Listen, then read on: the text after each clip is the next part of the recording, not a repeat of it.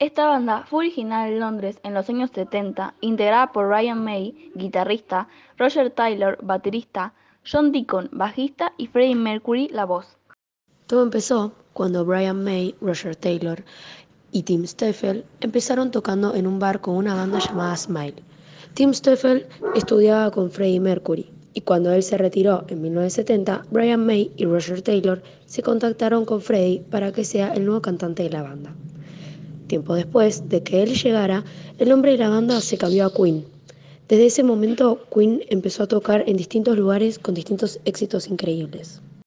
Durante una actuación de Queen en la escuela de mujeres de Ellen, parte del soporte del micrófono de Freddie Mercury se soltó y cayó al suelo, quedándose con el micrófono enganchado a la primera parte del soporte.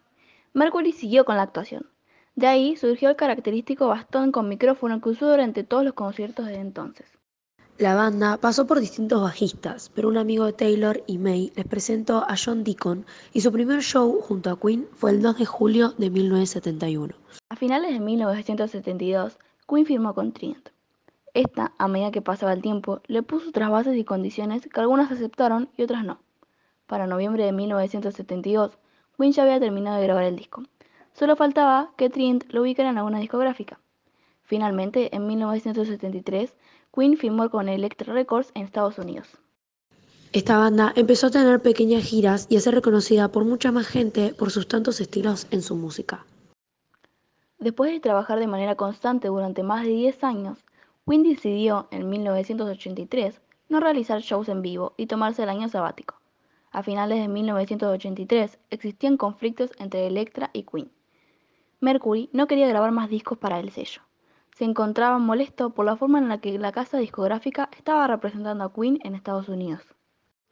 A principios de 1984, Freddie estaba grabando su álbum como solista. Después de un pequeño descanso, la banda comenzó a ensayar para el Live Aid, un macroconcierto cuyos beneficios irían destinados a luchar contra la hambruna de África, y en el que participarían algunas de las mayores estrellas musicales de aquel momento. Finalmente, el evento se celebró el 13 de julio. En aquel recital, que en Inglaterra tuvo lugar en el estadio de Wembley con un público de 72.000 personas. Queen fue visto por la mayor audiencia televisiva de la historia hasta el momento, un total de 1.900 millones de televidentes. En esos momentos, Freddie Mercury tenía infecciones en la garganta y los médicos le dijeron que no cantase, pero él lo hizo igual. Su último concierto fue el 9 de agosto de 1986 en Networth Park ante 120.000 personas. Las entradas se vendieron en tan solo dos horas. El Magic Tour fue visto por más de un millón de personas, siendo 400.000 en el Reino Unido, récord de audiencia en el país entonces.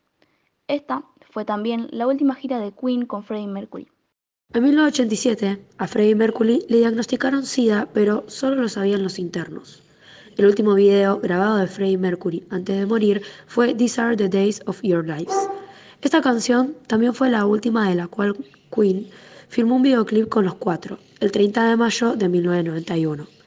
Luego, Brian May escribió una canción para él llamada The Show Must Go On, en honor a él por su enfermedad.